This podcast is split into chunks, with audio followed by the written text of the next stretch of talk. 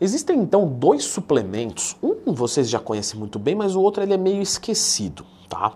Assim como alguns esquecem ainda de clicar no gostei e se inscrever no canal. Caramba, hein, gente, 10 anos de YouTube, você ainda esquece de todo vídeo clicar no gostei. Puxou a orelha, Leandrão, porque ele convém. É. Número 5, pessoal. Se o seu treinamento não está rendendo, nós podemos fazer a utilização da creatina e da beta-alanina. Pô, Leandrão, mas você vai ficar entupindo desse lado, você vai ficar entupindo suplemento na gente. Calma, eu vou começar na suplementação justamente porque é o menos importante. As outras coisas que eu vou falar são muito mais relevantes. Creatina e beta-alanina. Tá? A creatina ela ajuda na ressíntese da adenosina difosfato para trifosfato, ADP para ATP, trifosfato, ADP, difosfato. Usei o ATP, perdi um fosfato, ele vira o quê? Difosfato. O que a creatina e a beta-alanina, que é esquecida, vão fazer?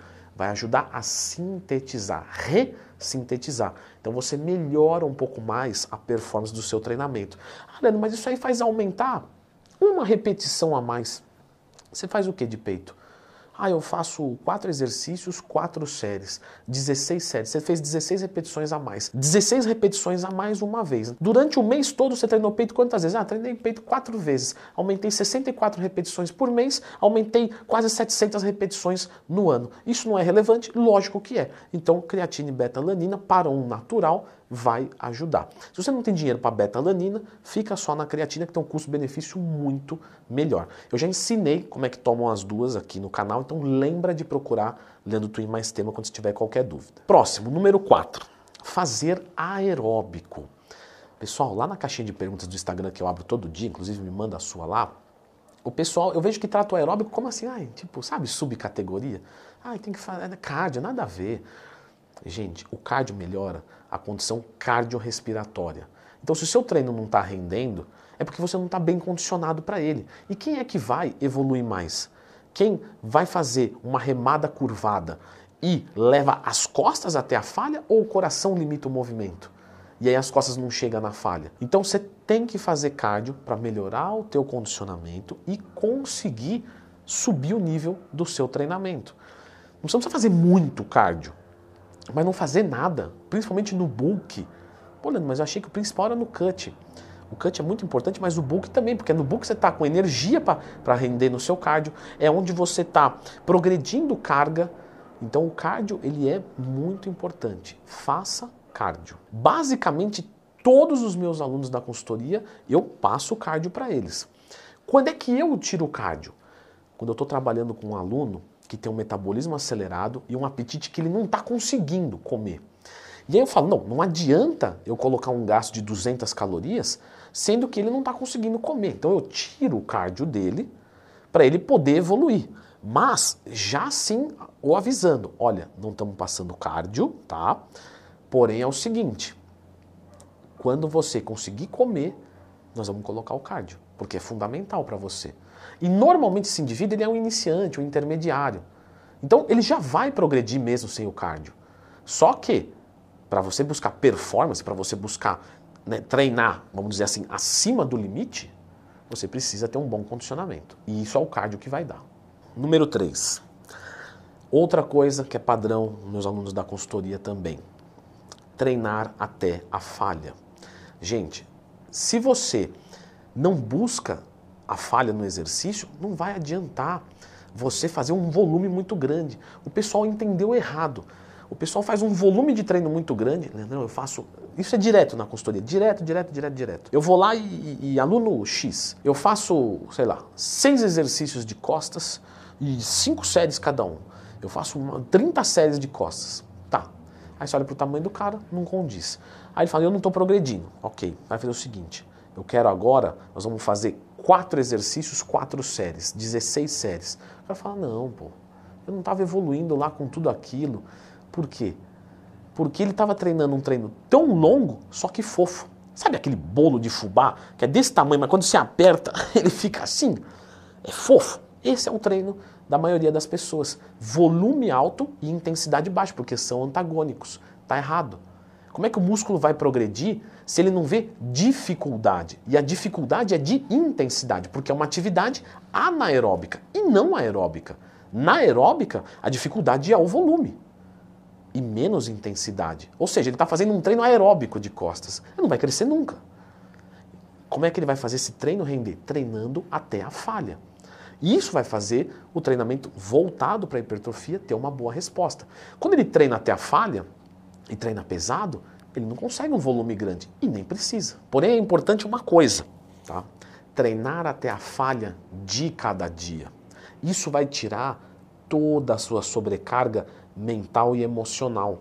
Porque tem dia que a gente acorda e está muito feliz, muito alegre e a gente vai treinar muito bem. E tem dia que não. E não tem problema, a gente vai treinar exatamente com o mesmo espírito. O espírito é o mesmo.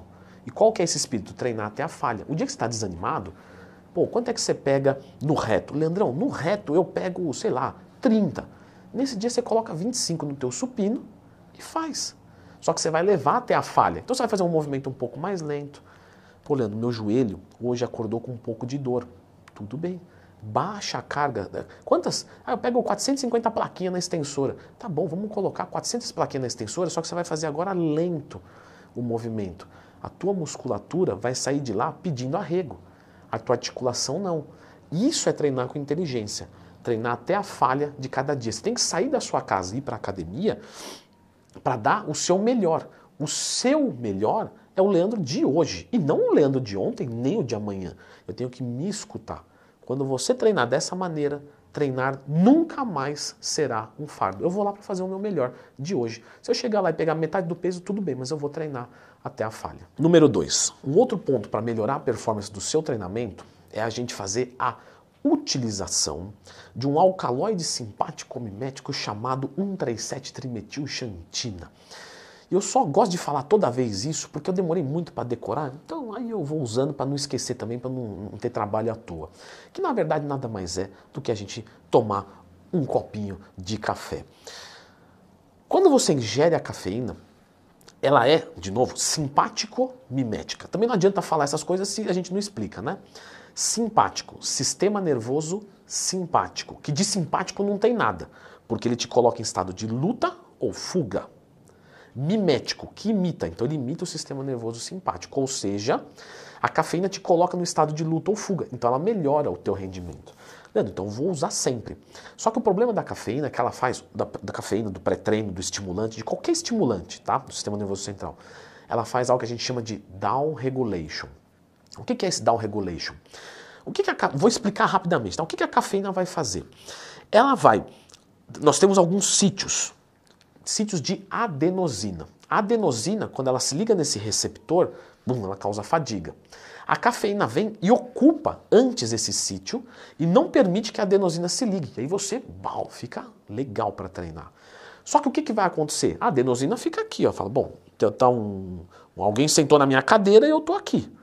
Tanto é que quando passa o efeito da cafeína, liga tudo e você bum, dá aquela quedona. Que é que nem o caminhoneiro que toma um rebite e aí ele desmaia no volante por, por causa disso. Que quando a droga sai, a adenosina toda se liga e o cara apaga. Só que a adenosina está aqui e o corpo está fiscalizando isso aqui. Ele fala: opa, essa adenosina está fora, não tem lugar para ela. O que, que ele faz? Cria um receptor com uso constante. E aí chega um momento que você vai tomar a dose de cafeína para nada. Porque como você dobrou os seus receptores, metade se ocupa com a cafeína para ficar normal e a outra metade você vai ligar a adenosina e vai ficar ruim. Por isso que a cafeína, o estimulante, ele tem que ser usado pouco. Usa uma, duas vezes na semana. Pô, Leandro, mas eu me sinto cansado todo dia. Então você não vai se entupir de cafeína. Você vai melhorar o teu sono, a tua dieta, que aí vai ser o número um. Né? Melhorar a nossa alimentação, principalmente a nossa refeição pré-treino eu vou fazer o seguinte: a refeição pré-treino ela é muito especial.